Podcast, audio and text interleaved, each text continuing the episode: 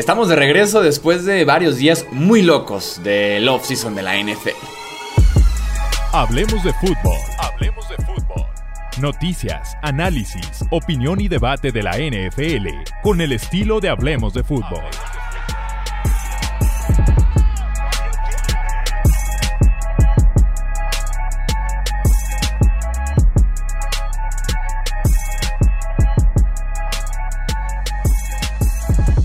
¿Qué tal amigos? ¿Cómo están? Bienvenidos a un episodio más del podcast Hablemos de Fútbol. Yo soy Jesús Sánchez. Cubrimos día 1, 2 y 3 de la agencia libre.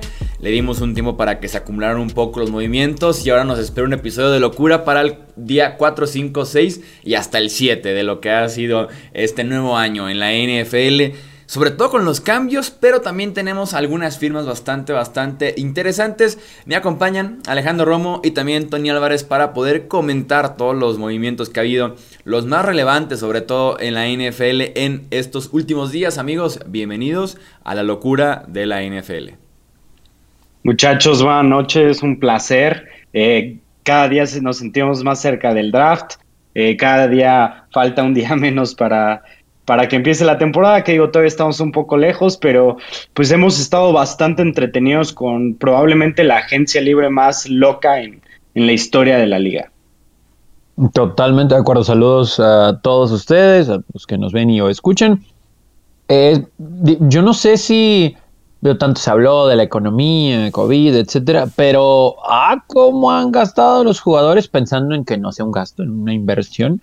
Y al menos no podemos quejarnos del hecho de que los dueños, los gerentes, etcétera, tienen la palomita para buscar, al menos la mayoría de los equipos, lo que ellos creen para competir, ¿no? Por un trofeo, Vince Lombardi, esa es una realidad. Ya si luego en Jacksonville se vuelven locos tirando el dinero es otra cosa, pero al menos lo que ellos creen que pueden darle la oportunidad de competir, pues, pues bueno, no nos podemos quejar, ¿no? De eso. Sí, hay una agresividad que creo que le hacía falta al off-season en la NFL, en el que le tienen que perder cierto miedo al tema salarial, al tema del tope que se puede manejar, si bien es un peso fuerte para los dueños después en tanto efectivo que tienen que estar dando, se puede manejar el tope salarial y también el perderle eh, tal vez el valor que se tenía mm, hasta desmesurado a las selecciones del draft, ¿no? O sea, el decir, prefiero el jugador veterano ya probado, aunque tenga que pagarle en el momento en el que lo esté recibiendo pero es una fórmula que ha estado funcionando y eso ha llevado a la NFL a parecerse tal vez un poquito más a NBA, MLB, en ser un poquito más agresivos con las selecciones y con los cambios y también los equipos a desprenderse de jugadores muy buenos.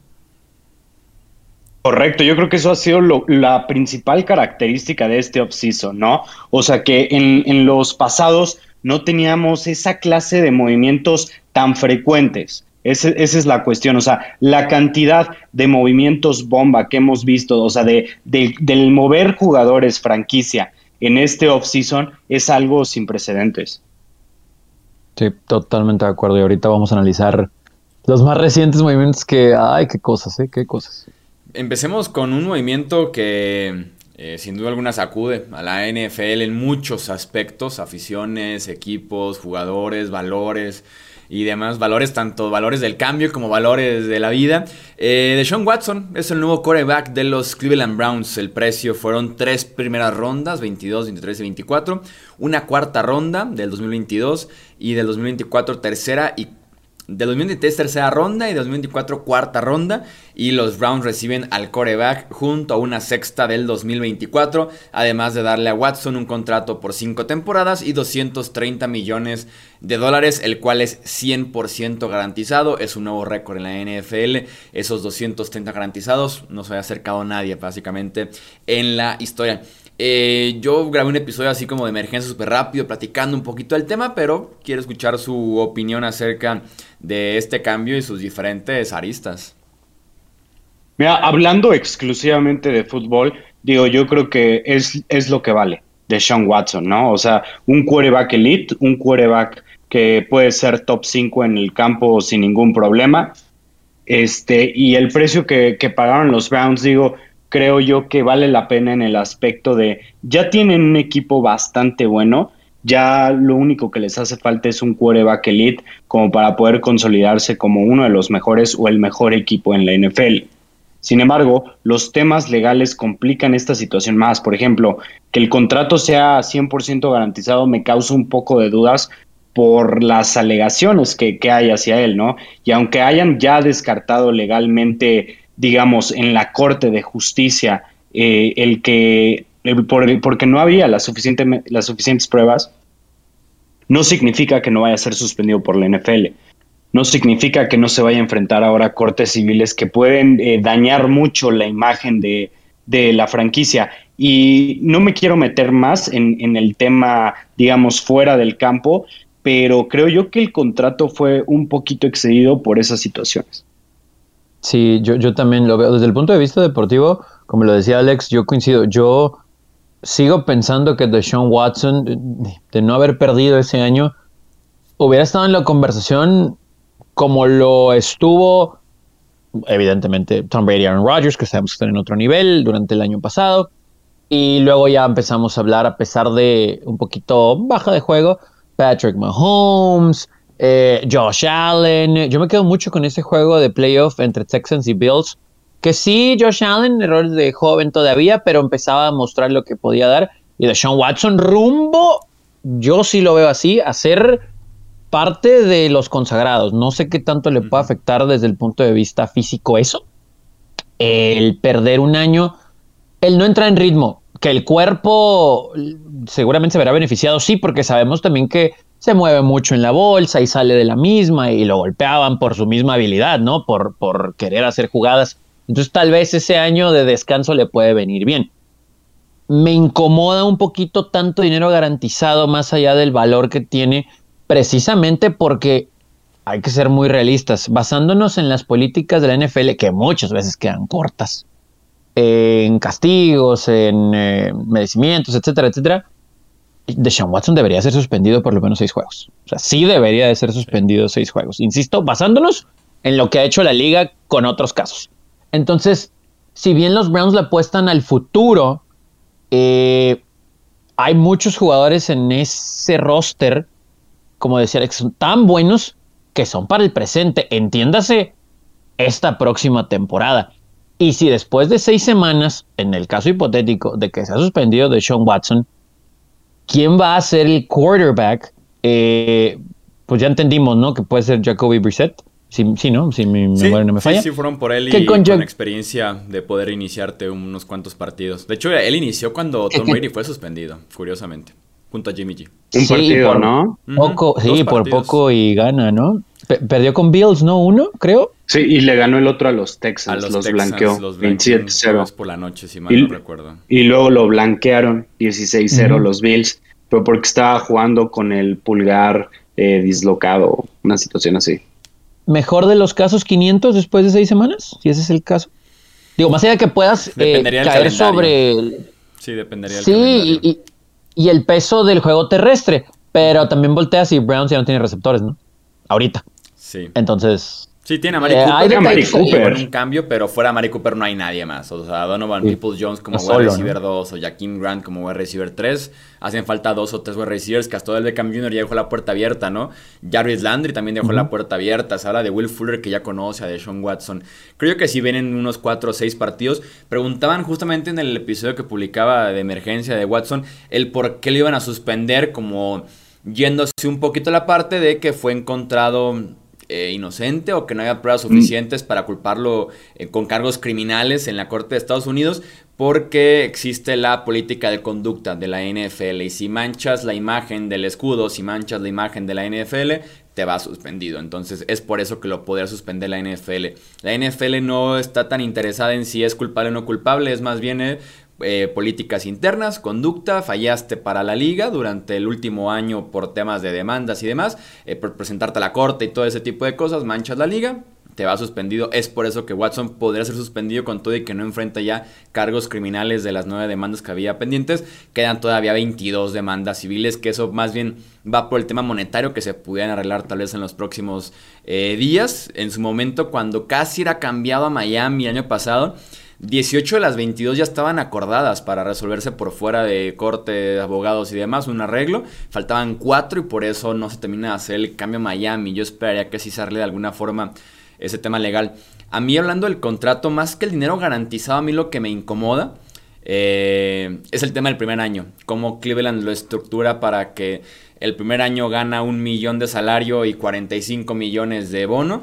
Y a partir del segundo hasta el quinto año gana 46 millones de salario. Para evitar que si eh, Deshaun Watson es suspendido, pierda dinero. Porque la suspensión va directamente por el número de partidos que te pierdas. Ese millón de dólares se divide entre 17 partidos. 60 mil dólares más o menos gana por partido. Así que partido que se pierda eh, nada más no ganaría 60 mil dólares de los 46 millones anuales que se lleva. A mí, en lo personal, se me hace un poco deshonesto, se me hace como falta ahí de, honor, de honradez, de decir, vamos a... Sí, vamos a alcahuetear, vamos a hacerte el favor porque sabemos que viene una suspensión, porque 22 mujeres diferentes están demandando, vamos a ayudarte a que tu dinero esté intacto. Mm, lo que hace el necesitar un coreback durante los últimos 20, 25 años, ¿no? Caíste muy bajo, en mi opinión. Mm, pero fíjate que poco se ha hablado realmente de eso. O sea, si estás muy dentro de los medios, sí, pero no, ha sido, no han sido detalles como que hayan sido muy públicos. ¿Y que obviamente eso no está bien. Puede ser poco ético, para empezar. Yo te voy a decir algo. No, no, no, no quiero entrar, no quiero, no quiero entrar en, en, Dale, dale, dale, dale. No, no, no, no, dale. Mira, yo, yo creo lo siguiente. Yo pienso que si hay 22 personas que están en esto, que salieron de la nada en el momento en el que él dijo que ya no quería estar en Houston, no sé, yo siento que hay una cuestión un poco, un poco fabricada ahí. No, no digo que no, que no crean ni nada así, pero yo creo que más bien rascaron de más y el motivo por el cual no se terminó arreglando monetariamente con, con estas personas, lo dijo desde el día uno, es porque pues, él, él sabía que era inocente, etcétera, etcétera. Nada más que este, no estoy al pendiente del caso, de las, de las pruebas que haya habido, este, por lo cual mejor, o sea, mejor digo así como de, o sea, no tengo la suficiente información como para poder, como para poder tener un veredicto en contra de él, pero lo que sí sé es que si una corte no tiene las suficientes pruebas de 22 personas que están haciendo eso,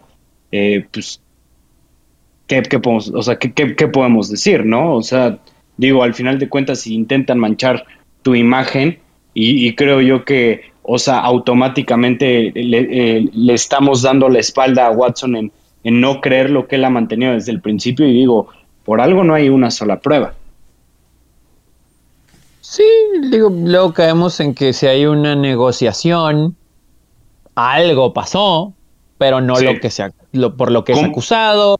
Entonces, como con Roslisberger, ¿sabes? Había una persona que, que fue eso y él agarró y de volada se arregló monetariamente y bye. Y digo, de Sean Watson con el contrato que tenía previamente a esto, podía pagar mucho más de lo que podía pagar Rodlisberger en, en ese tiempo. Claro, eran 22 en este caso. Pero que luego sí caemos en temas de ética y moral en una liga en la que tristemente, si bien amamos, también cae en un doble estándar espantoso y nos podemos aventar un solo episodio de eso, ¿no?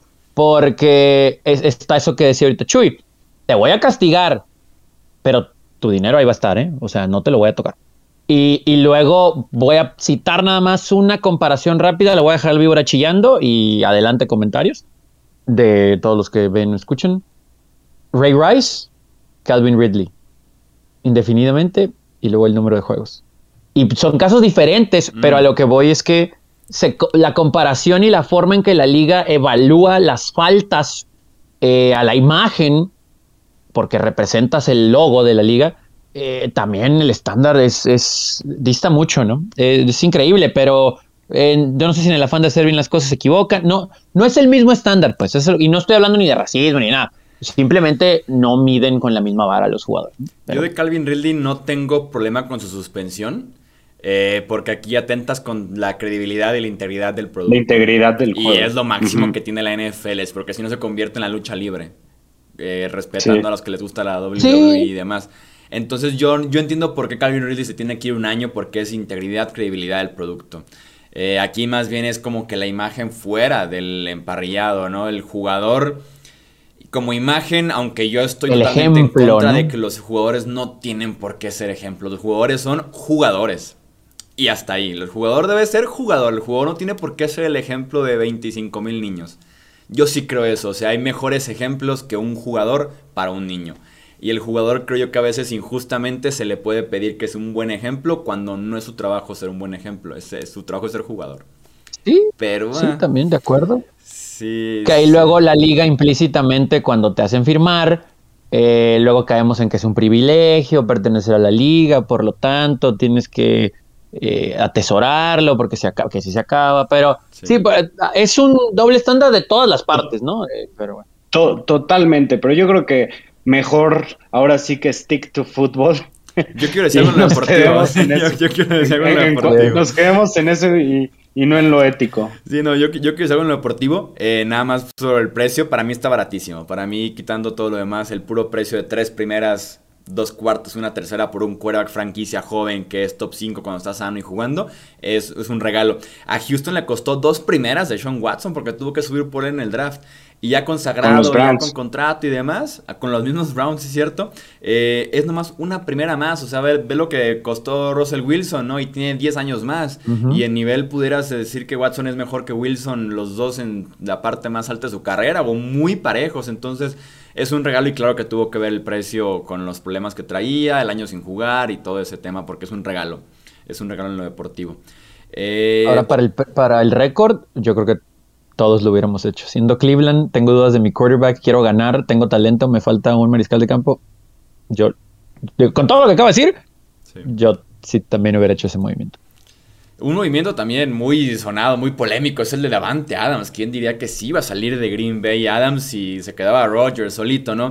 Es nuevo jugador los Raiders, primera y segunda. El 2022 le costó a Las Vegas, además de extenderlo para que durante unas cuantas horas fuera el wide receiver mejor pagado en la historia de la NFL con un promedio anual de 28 millones de dólares. Eh, ¿Qué opinan de este cambio? Yo también aquí ya en un video y en un episodio di mi opinión. Me traje el 90% del hate de toda la nación Raider. Eh, así que es un momento de unirse al hate. Eh, aquí son bienvenidos para recibir las críticas o pueden eh, hablar bien de este cambio para Las Vegas. Mm, yo. ¿Quieres empezar tú o empiezo yo, Tony? No, dale, dale, dale, dale. Mira, yo creo que es un buen cambio y te voy a explicar por qué. Mira, Las Vegas es un equipo que ya son de playoffs, ¿no? Sí. ¿Qué se dedicaron a hacer este offseason? A perfeccionarse. Se trajeron un coach con el, con el cual ellos creen que se pueden superar. Un coach que eh, no tiene mucha experiencia como head coach, pero como coordinador o como asistente tiene cinco o seis Super Bowls. Por lo que yo pienso que ahorita están en modo all-in. Les ha ido mal con sus picks de, con sus picks de primera ronda y con varios otros picks también les ha ido muy mal. Y el seleccionar, eh, digo, y el cambiar estas elecciones por Davante Adams y darle este contrato, creo yo que es como un compromiso con los fans de Raiders de llegamos a playoffs, ahora estamos all in en subir lo más que se pueda eh, en, la agencia libre. Mm. a, mí me, es que no, no quiero. No quiero caer en la historia reciente de los Raiders. Que se equivoca, ¿no?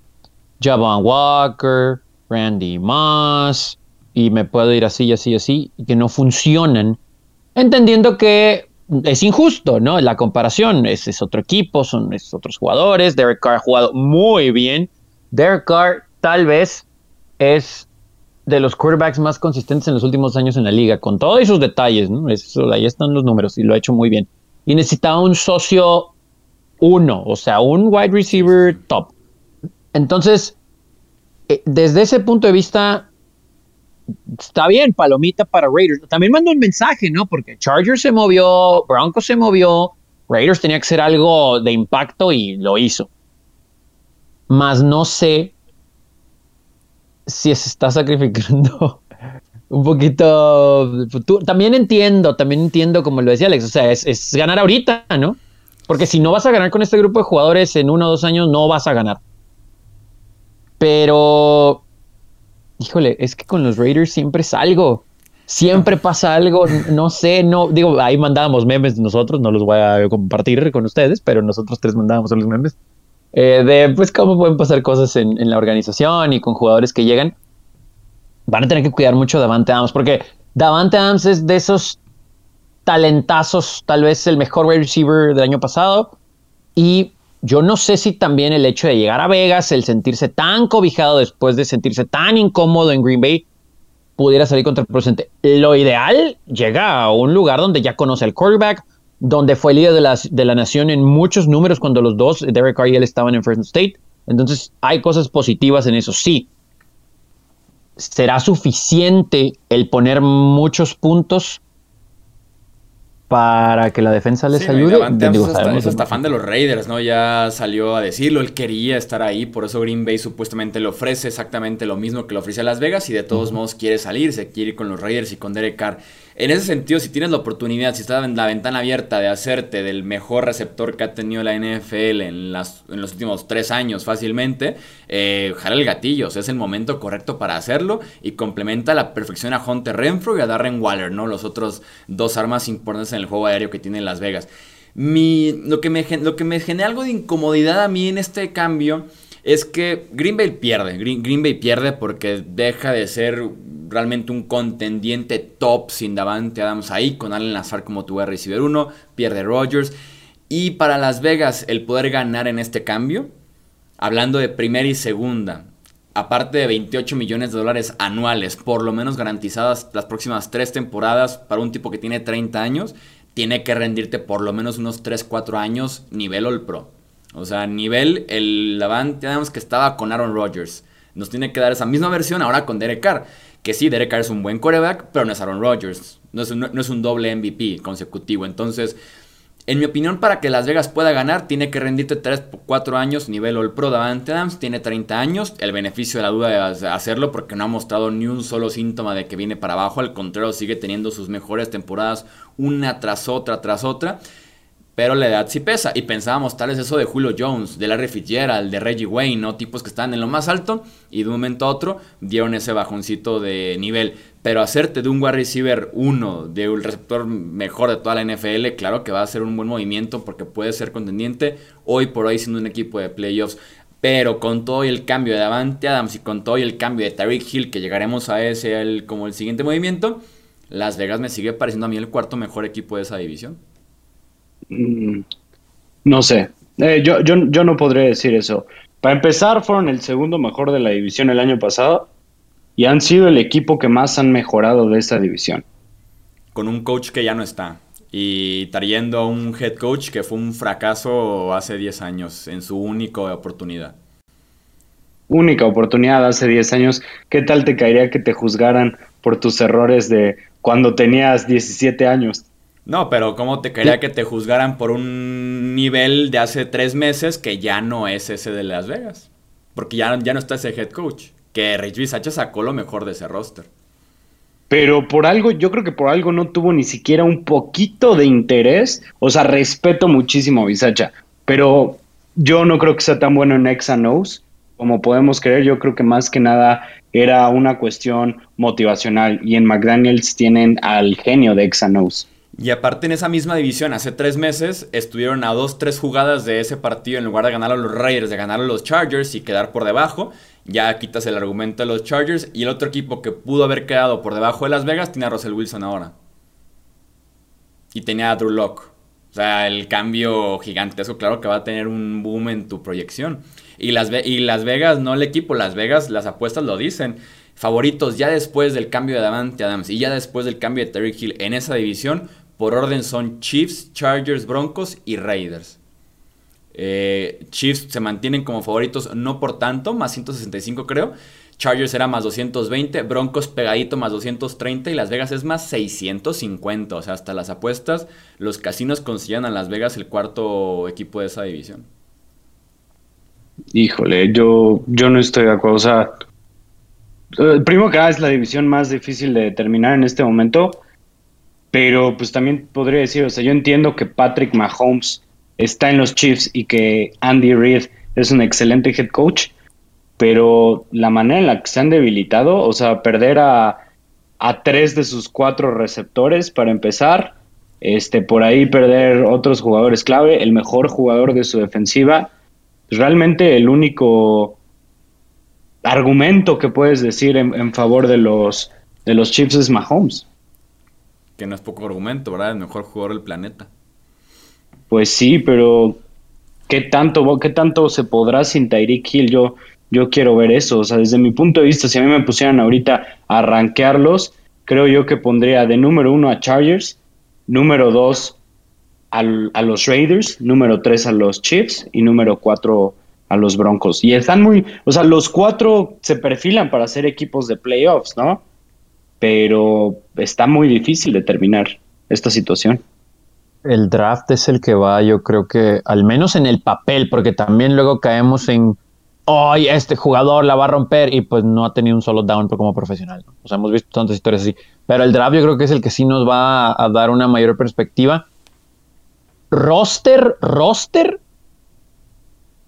híjole, es que siento que los Raiders tienen mejor roster que los Chiefs, hombre por hombre, hombre por hombre. Pero, ahí voy otra vez con, mi historia. Eh, son los Raiders, no sé por ah, como que hasta que no hagan algo de verdad sobresaliente, voy a creerles. Y honestamente, yo se los dije cuando sucedió y, y me brincaron varios. Es lo mismo con George McDaniels, ¿eh? O sea, a mí me tiene que demostrar Josh McDaniels que sí tiene la capacidad para ser un head coach. No quiero que termine siendo un, um, un North Turner o que más allá de que desarrolle a Philip Rivers, que ok, lo entendemos, pero North Turner pues, nunca ganó nada como head coach y como coordinador es de lo mejor que ha existido en la liga. Y la lista es larga, sí. Entonces, tiene las piezas a la ofensiva, pero luego es lo que yo mencionaba, de verdad este equipo de Raiders le va a alcanzar con tantos puntos que va a anotar, porque sabemos de la presión que hay en el front seven, pero al menos ahorita la secundaria de Raiders está más debilitada que como terminó la temporada. Sí. Y a cómo están los Gunslingers en esa división. Mm, o sea, no sé, no sé. Quiero ver el draft, quiero ver el draft, quiero ver el draft. Sí, ver qué tanto se pueden también mover todavía en la agencia libre, ¿no? Vamos con otro movimiento, el de Tariq Hill a los Dolphins. Eh, Miami paga primera ronda del 2022, segunda y cuarta ronda de ese mismo año. Y del 2023 paga una cuarta y una sexta ronda para hacerse del a receiver de los Chiefs y unirlo por ahí con eh, Tua, que digo, en este off-season lo que han hecho los Dolphins con Tua. Eh, le dieron el voto de confianza para empezar, ¿no? Eh, despiden al head coach que intentó cambiarlo hace algunos meses. Traen un head coach con mentalidad ofensiva que puede ayudar a su desarrollo. Etiquetan como jugador franquicia a Traen a dos nuevos running backs, Chase Edmonds, Raheem Mostert. firman a Teron Armstead, a Williams en esa línea ofensiva. Y ahora traen a Tyreek Hill para que pueda producir de una vez por todas esa ofensiva eh, de los Dolphins. ¿Cómo ven el cambio de Tyreek Hill? A mí me sorprende la inmediatez con la que todo se movió, al menos al ojo público, que todo fue cuestión de horas. Evidentemente las pláticas tenían rato con los Chiefs y una extensión, sabemos que no lograron un acuerdo y luego ya vino todo este movimiento. Pero sí me, sí me llama mucho... es que la AFC está loca, ¿no? Y para bien. volvamos a lo mismo. Ok, los Dolphins están haciendo lo que ellos creen que se debe hacer para competir en una división en la que, basándonos en la forma en que cerraron y en el talento que tienen, porque siguen teniendo mucho talento a la defensiva, eh, Tua, ok, vamos a darle el beneficio de la duda. Tienen a Waddle, que es, que es un gran receptor, y ahora traes a Tyreek Hill, tienes un muy buen tight end, tienes un tándem de corredores, porque pues es tándem, ¿no? La liga de hoy en día es de tándem para correr. Pues los, los Dolphins pueden competir por un lugar de playoff. sí, sí puede ser. Diste tu reino por uno de los jugadores más explosivos de la liga, pero porque crees que le va a ayudar bastante a tu quarterback. Ahora falta ver si si latina, ¿no? Tú a los running backs, digo a los wide receivers. Uf, a mí no me gusta nada este trade. Y el motivo es que para empezar dieron cinco selecciones. Eso se me hace muchísimo, ¿no? Incluye una primera ronda, una segunda ronda también, ¿verdad? Eh, así es, primera, segunda, cuartas y sexta. Se me hace primero que nada mucho capital. Segundo, se me hace que ya es, o sea, están armando esto, o sea, esto es un cambio de un equipo para ganar ya, ¿sabes? Y realmente los Dolphins ni siquiera saben si Tua es el quarterback del futuro, por lo que están perdiendo capital, que digo, tal vez en este año no lo no se les hace muy relevante por el hecho de por, el hecho de de que tienen dos primeras rondas el siguiente año y este año además no hay ningún eh, ningún quarterback que realmente valga la pena y además le quieren dar dar un, eh, dar un año extra a Tua, ¿no? Pero se me hace un, se me hace una decisión muy fuerte tomando en cuenta que digo en dos años ya se viene eh, el contrato para Tua si es el, el quarterback, ¿no? Y si no, ¿qué les va a costar conseguir a, al siguiente quarterback? Y si se encuentran en el purgatorio de quarterbacks, ¿qué van a hacer? ¿De qué les va a servir tener a Tyreek Hill ahí? Sí, a mí lo que me ¿Dónde brinca... estás, Ryan Fitzpatrick?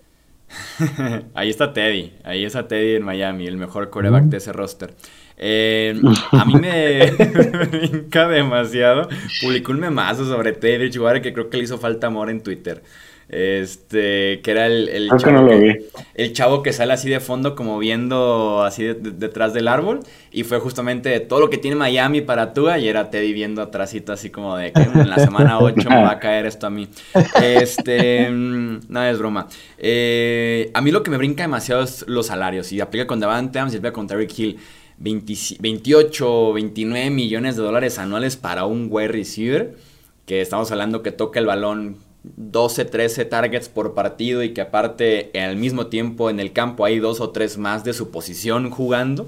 Y está el tight end que también recibe pases. Mm, me brinca demasiado la- la- las cantidades para un wide receiver. Además de los precios, sí, primeras, segundas, cuartas, sexta y demás. A mí se me hace demasiado para un wide receiver, por más que está Davante Adams, por más que está Terry Hill. Y de alguna forma, si lo ves como un Green Bay y Kansas City, que son como franquicias modelo, no quisieron pagarles y estuvieron dispuestos a soltarlos por esos tipos de precios, por ese tipo de cambios. Y lo reciben Raiders y Dolphins, que han estado en postemporada una vez los últimos 10 años. ¿A quién, como con quién te puedes ir de, de lado, no? ¿Cuál- ¿Quién te gusta más que tomó la buena decisión? Entonces a mí se me hace mucho, pero para Kansas City si pierden la identidad de esa ofensiva que era el juego vertical. Se terminó la ofensiva explosiva de 80, 90 yardas. Los touchdowns, que el pase de 2, 3 yardas a Tyreek Hill y anotaba 50 yardas después. Se acabó, se acabó esa era en Kansas City a menos que lo recuperen en el off-season, pero se ve complicado que lo logren. Ya sabemos que todo ese dinero para los wide receivers es culpa de los Jaguars, ¿no? Entonces, Sí, yo, yo. ¿sabes a quién culparía? A Arizona y a DeAndre Hopkins. Porque cuando le quedan bueno, todavía sí, tres años también. de contrato, le agregan dos años más al final de ese contrato, que es el promedio de 27 millones que busca superar Davante Adams y que busca superar Tyreek Hill. De alguna forma sí lo pueden tomar como ejemplo, pero es un ejemplo trampa porque lo firma, insisto, cuando tenía todavía tres años más de contrato y esos 27 millones anuales de Andrew Hopkins apenas entran el siguiente año, ni siquiera 2022, es 2023 y 2024. Entonces, ese contrato es el que hizo un desastre porque todos están en los 20 máximos. Mike Williams, Keenan Allen, Chris Godwin, DJ Moore. Christian están en Kirk. los 20 Christian Kirk en los 18. Este. Y da el salto 27, 28, 28 con esos tres, Ho- Hopkins, Adams y Hill. Creo que los culpables en todo esto es Arizona. Y tal vez eh, primero Bill O'Brien por cambiar a DeAndre Hopkins Por a Arizona. por a cambio de David Johnson. sí.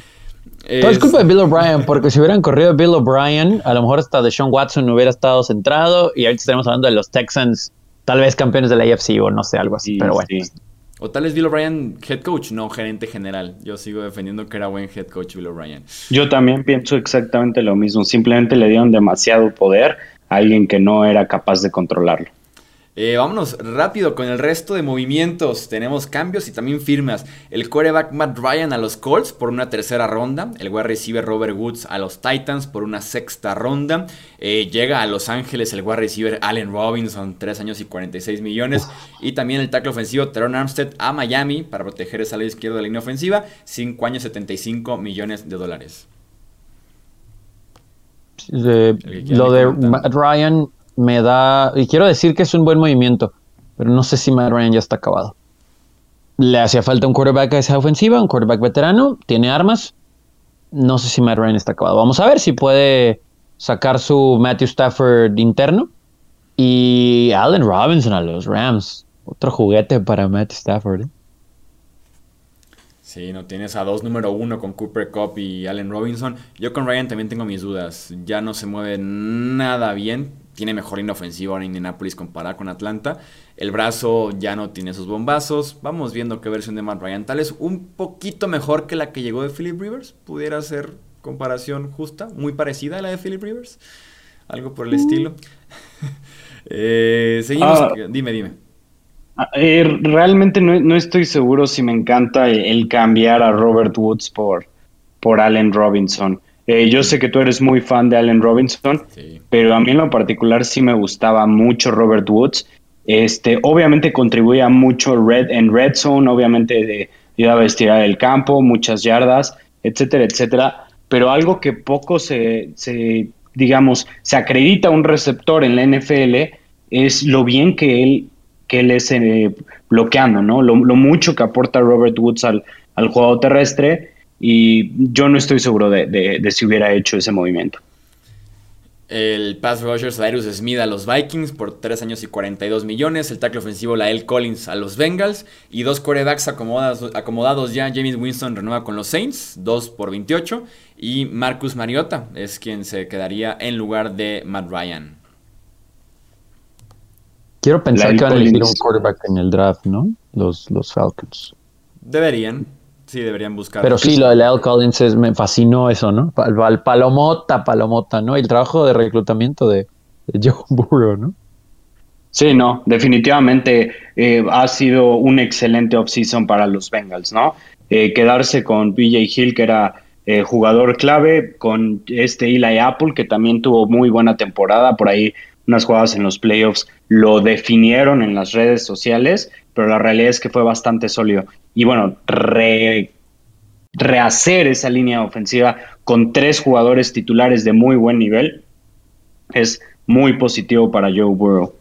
Sí, la del Collins automáticamente es el mejor línea ofensivo de, de esos Cincinnati Bengals. El safety Jerome Kears renovó con los Cowboys, Ronnie McRashad Penny también renueva con los Seahawks, al igual que el Ronnie McLeod Fournette con los Buccaneers. Y el tackle ofensivo Trent Brown también regresa con los Patriots, al igual que el running back Cordarel Patterson con los Atlanta Falcons. Y el esquinero Rasul Douglas también renueva con los Green Bay Packers, de las mejores historias del año pasado. Sí, palomita lo de Fournette, ¿no? Creo. Tratar de mantener intacto el roster, lo más que se pueda, ¿no? en Tampa Bay. Me encantó porque Fournette se había despedido originalmente. En cuanto ya a empezar la agencia libre, se despidió de Tampa Bay en sus redes sociales. Eh, creo que un día antes de que regresara Tom Brady, regresa Tom Brady, borra el mensaje de Leonard Fournette como de por si acaso. Y mira, así termina regresando. Gran historia, ¿eh? De cómo pasó de ser como el descarte de Jacksonville, tanto por nivel como por vestidor a hacerse su rol en Tampa Bay, a convertirse en playoff Lenny también en Tampa, y después hacerse un running back bien completo la temporada pasada, aunque también recibe pases ya, entonces pudiera funcionar, aunque yo sigo ligeramente en contra de pagarle a los running backs. Eh, wide receiver Julius Smith Schuster a los Chiefs, el tackle defensivo Gerard Reed a los Packers, el tight end Gerald Everett a los Chargers, el esquinero Dante Jackson renovó con los Panthers y a los Cowboys el wide receiver James Washington, el edge Dante Fowler y también regresa Leighton Van Der Esch, el linebacker.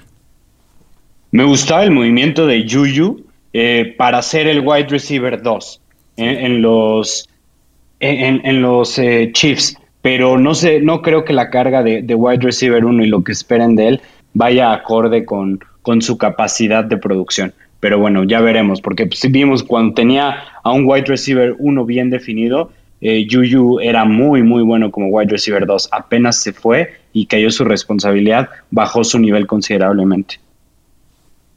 Y de lo de Gerald Everett, eh, pues creo que también Paloma para ir Chargers, ¿no? Un veterano en la posición de fuerte, alto, le va a ayudar bastante ahí en la posición a Justin Herbert.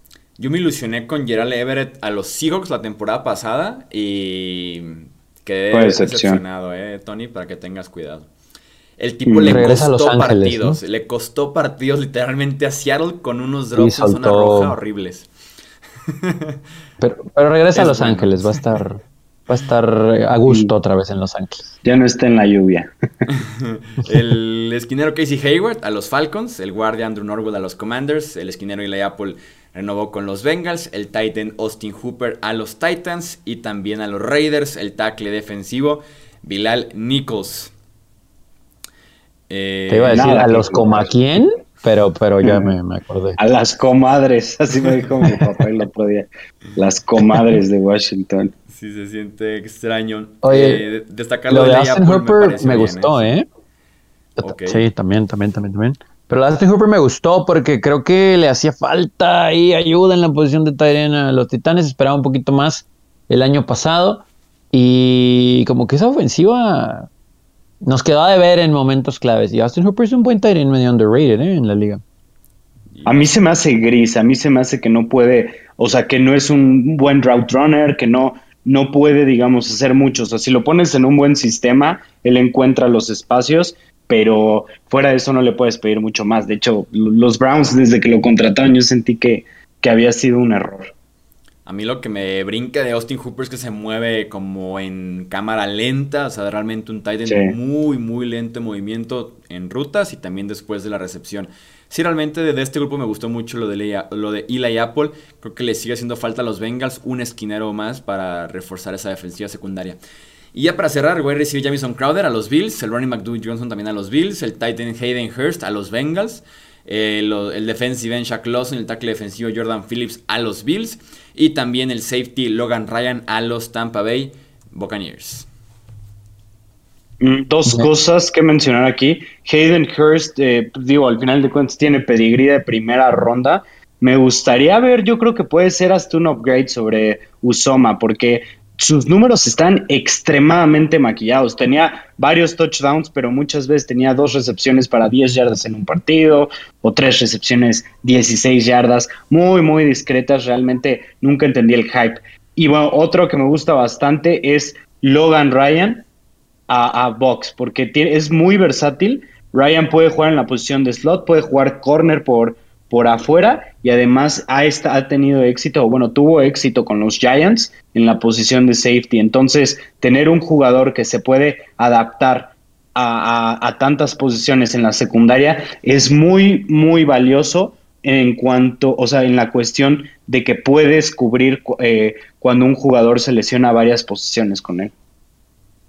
Me gustó lo de Jameson Crowder, conoce la división, de hecho no va a tener que salir del estado. Y bueno, en teoría sí, porque juegan en Jersey los, los Jets. Pero destacó en una ofensiva que batalló en los últimos años, dejémoslo así. Pero es un muy buen receptor. y le... eso de los Jets. Qué batalloso ofensiva, hazme el favor. Por no decir que apestaron, ¿no? Pero bueno. Eh, pero es un veterano, le va a ayudar bastante a Josh Allen. Eh, con la, seguramente, pues sí, ¿no? Lo de Cole Beasley, pues ya sabemos que ahí este romance ya culminó, al menos de que algo suceda. Pero con los dos receptores jóvenes y la experiencia de Dix, eh, Crowder les va a ayudar unos dos, tres Todavía no sé en el depth chart, pero de que le va a ayudar a Josh Allen, le voy a dar. A mí se me hace un lujo Jamison Crowder de receptor 4, porque realmente Stephon Diggs, Gabriel Davis, Isaiah McKenzie, se me hace un lujo ese cuerpo de receptores. Sí, de lo que hizo Buffalo en el offseason de renovarlo barato y joven con Davis, McKenzie, sacando a Manuel Sanders y a Cole Beasley. Y aparte Jamison Crowder sí un gran grupo de wide receivers para jugar con 3-4 abiertos todo el tiempo, más dos son Knox.